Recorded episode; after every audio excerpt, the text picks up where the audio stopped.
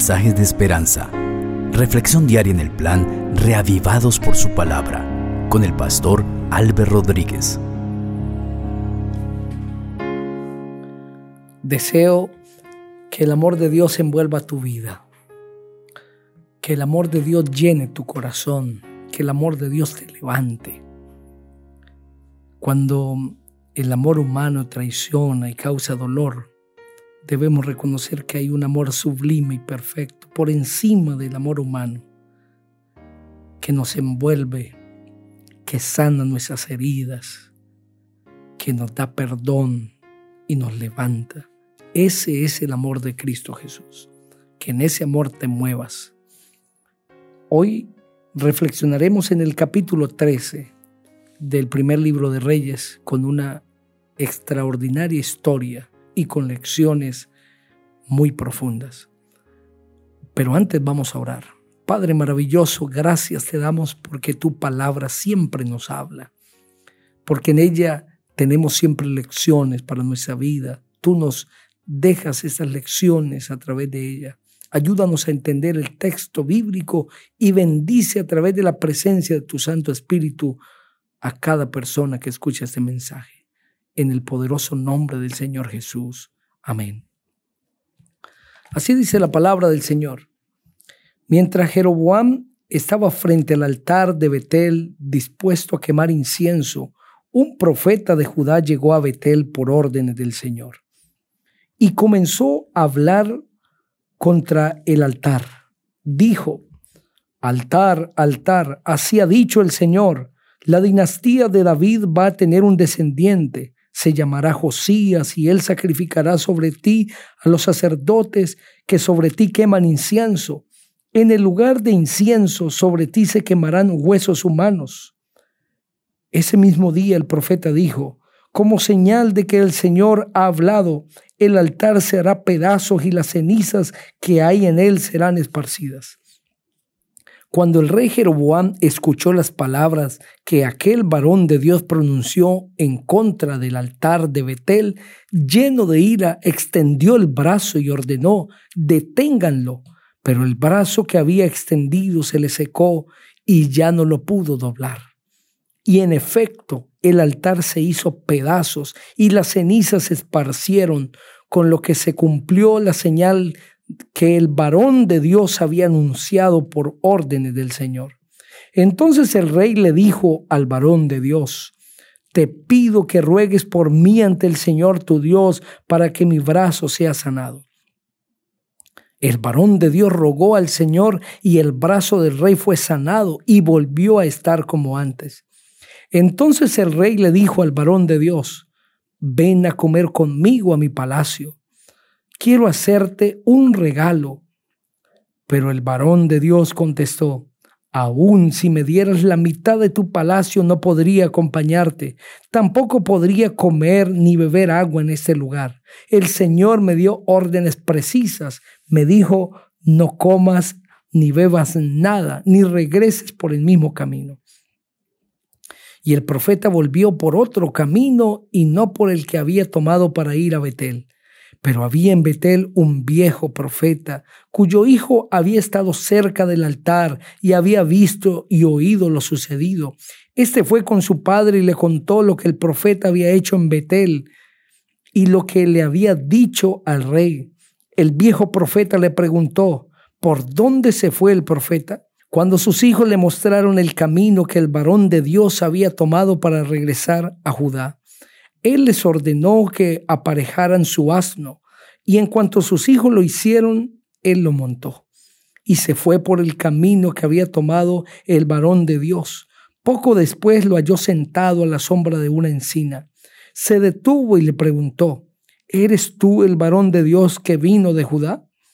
El varón le respondió, Sí, yo soy.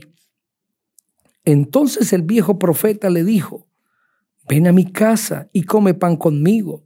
Pero el varón de Dios le respondió, no puedo volver contigo ni acompañarte, ni tampoco puedo comer ni beber agua en este lugar, porque el Señor me dijo, no comas pan ni bebas agua allí, ni regreses por el mismo camino. Pero el viejo profeta lo engañó y le dijo, yo lo mismo que tú también soy profeta. Un ángel me habló de parte del Señor y me dijo, llévalo a tu casa para que coma pan y beba agua. Entonces el varón de Dios lo acompañó a su casa y allí comió pan y bebió agua. Pero cuando estaba comiendo, el Señor le dio un mensaje al profeta que lo había hecho regresar. Y al varón de Dios que había venido de Judá le dijo con fuerte voz, Así dice el Señor, por haberte rebelado contra el mandato del Señor, por no haber obedecido el mandamiento del Señor tu Dios y por haber regresado para comer pan y beber agua en donde el Señor te ordenó que no lo hicieras, tu cuerpo no será sepultado junto con tus padres. En cuanto al varón de Dios terminó de comer y beber, el viejo profeta que lo había engañado le aparejó el asno. Ya en el camino, un león salió y atacó al varón de Dios y lo mató, y su cuerpo quedó tendido en el camino, y junto a él se echaron el asno y el león. La gente que pasaba por allí, al ver tendido el cuerpo del profeta y al león a su lado, fueron a la ciudad y se lo contaron al viejo profeta. El profeta que había hecho volver al varón de Dios los escuchó y dijo, se trata del varón de Dios pero desobedeció el mandato del Señor y por eso el Señor lo castigó dejando que un león lo matara. Así se cumplió la palabra del Señor. Dicho esto, llamó a sus hijos y les pidió que aparejaran su asno, y ellos así lo hicieron. Entonces el viejo profeta fue a ver el cuerpo tendido en el camino. El asno y el león todavía estaban echados junto al cuerpo, sin que el león hubiera devorado el cuerpo del profeta ni dañado el asno. Entonces el viejo profeta levantó el cuerpo del varón de Dios, lo echó sobre el asno y se lo llevó. Al llegar a la ciudad, cantó endechas y luego lo enterró.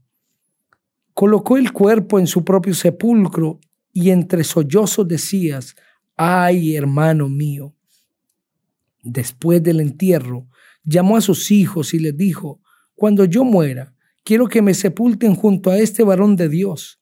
Pongan mi hueso junto a los suyos, porque con toda seguridad se cumplirá la palabra del Señor contra el altar que está en Betel y contra todos los altares que se han levantado en las ciudades de Samaria.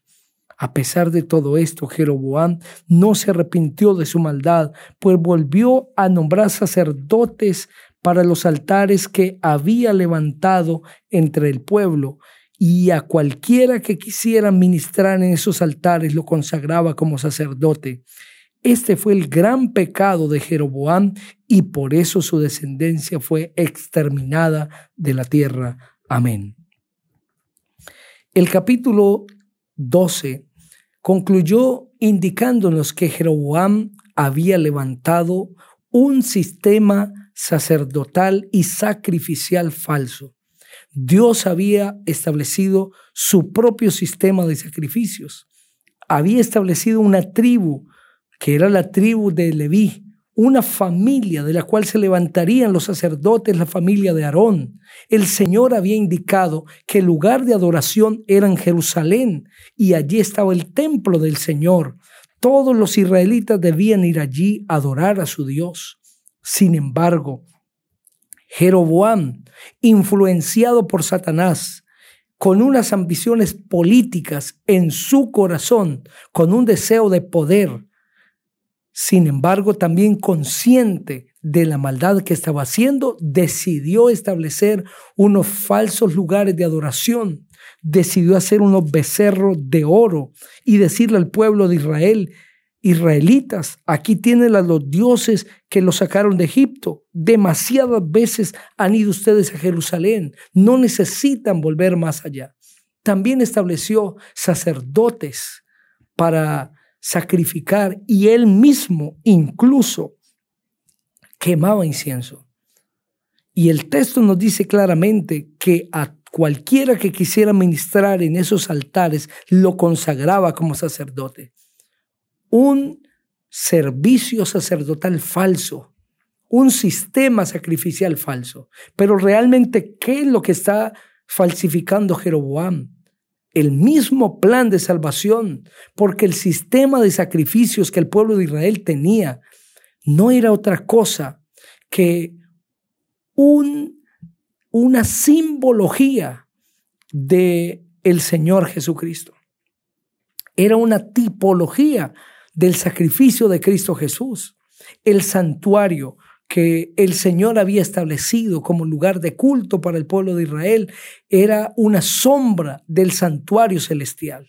Y este sistema sacrificial tenía unas profundas implicaciones espirituales y lecciones de salvación para todo el mundo. Por lo tanto, Jeroboam se levanta aquí en contra de Cristo Jesús, se levanta en contra de Dios y falsifica el plan de la salvación. Empieza a presentar un sistema diferente, falso, en el que todo se hace de acuerdo a su parecer. Jeroboam se convierte en un instrumento del enemigo. Dios le había prometido que mientras él fuera fiel a los mandamientos de Dios, mientras hiciera la voluntad del Señor como David, el Señor le prosperaría, pero Jeroboam ahora está yendo en contra de los mandamientos del Señor. Entonces Dios envía a un profeta suyo, justamente cuando el rey está a punto de quemar incienso en el sistema sacerdotal que Dios había establecido. El rey no debía quemar incienso, sino los sacerdotes que estaban al servicio del santuario y que habían sido debidamente llamados por el Señor y habían sido ungidos por él. Pero aquí el rey está a punto de quemar incienso cuando llega el mensajero de Dios, trayendo un mensaje no agradable para el pueblo, anunciando que ese altar, ese altar falso, sería destruido por el Señor y que todos los sacerdotes que quemaban incienso también serían quemados en ese mismo altar. Y como señal de que sus palabras se cumplirían, el altar se haría pedazos. Al escuchar este mensaje, el rey lleno de ira quiso que lo detuvieran, pero su brazo se secó al señalar al profeta de Dios y el profeta oró allí porque el rey lo pidió para que Dios sanara su brazo. Sin embargo, en ese momento también el altar se hizo pedazos y las cenizas se esparcieron para que se cumpliera la señal que el varón de Dios había anunciado. El rey le hace una invitación al varón de Dios. Ven a comer a mi palacio. Esa invitación no tenía como motivación generosidad de parte del rey, sino que estaba calculado realmente lo que el rey quería lograr. El varón de Dios estaba amonestando al rey y estaba diciendo que Dios no aceptaba la conducta del rey. Pero si ahora el pueblo lo miraba entrar a comer con el rey, esa conducta suya haría que el pueblo pensase que todo lo que el rey hacía tenía aprobación de Dios, porque el varón de Dios había entrado a comer con el rey y había compartido con él y se había congraciado con el rey. Esta es la razón por la que Dios le da al varón de Dios un mensaje, no vas a recibir nada. No vas a comer ni a beber ni a recibir ninguna atención, porque la misma vida de el varón de Dios debía ser un rechazo total a la idolatría y a la decadencia espiritual que había en el pueblo. Y así como el profeta no debía recibir nada, Dios mismo estaba mostrando su total desaprobación con el pueblo de Israel, especialmente con el rey Joroboam. Pero cuando el profeta se va, este viejo profeta decide ir a buscarlo y va con un mensaje engañoso. Un ángel del Señor se me apareció y me dijo, llévalo a tu casa para comer pan y beber agua. Un mensaje mentiroso. Quien se le había parecido a este viejo profeta realmente era un ángel del enemigo y está siendo un instrumento del diablo. Es interesante que cuando Satanás engañó a Eva se presenta como un ser indefenso, como una simple serpiente que Dios mismo había creado, como parte de la creación de Dios. Y cuando va a tentar a Jesús en el desierto, se presenta como un ángel enviado de Dios. Y ahora este joven profeta, este varón de Dios, es engañado por un viejo profeta que viene con un mensaje. Un ángel de Dios me entregó un mensaje. El varón de Dios debió haber entendido que Dios no está dividido, que Dios no da una orden para luego dar otra diferente. Sin embargo, le creyó a este viejo profeta y esto le causó la muerte. De la misma manera, Satanás buscará engañar a los hijos de Dios, no mostrándose como enemigo de Dios, sino que los últimos engaños, de manera especial en el que va a imitar la venida de Cristo Jesús, lo hará como si fuese Jesús mismo. Muchas veces Satanás se ha presentado como agente enviado de Dios y como si estuviese de parte del gobierno de Dios para engañar a millones de personas. Que Dios te dé discernimiento para no caer en los engaños del enemigo. Quiero invitarte para que juntos oremos. Padre, gracias por el mensaje que nos has entregado en tu palabra. Ayúdanos a no caer en las artimañas del enemigo, a ser sabios y prudentes, a obedecer tu voz como tú nos has enseñado. En el precioso nombre del Señor Jesucristo. Amén. Dios te bendiga.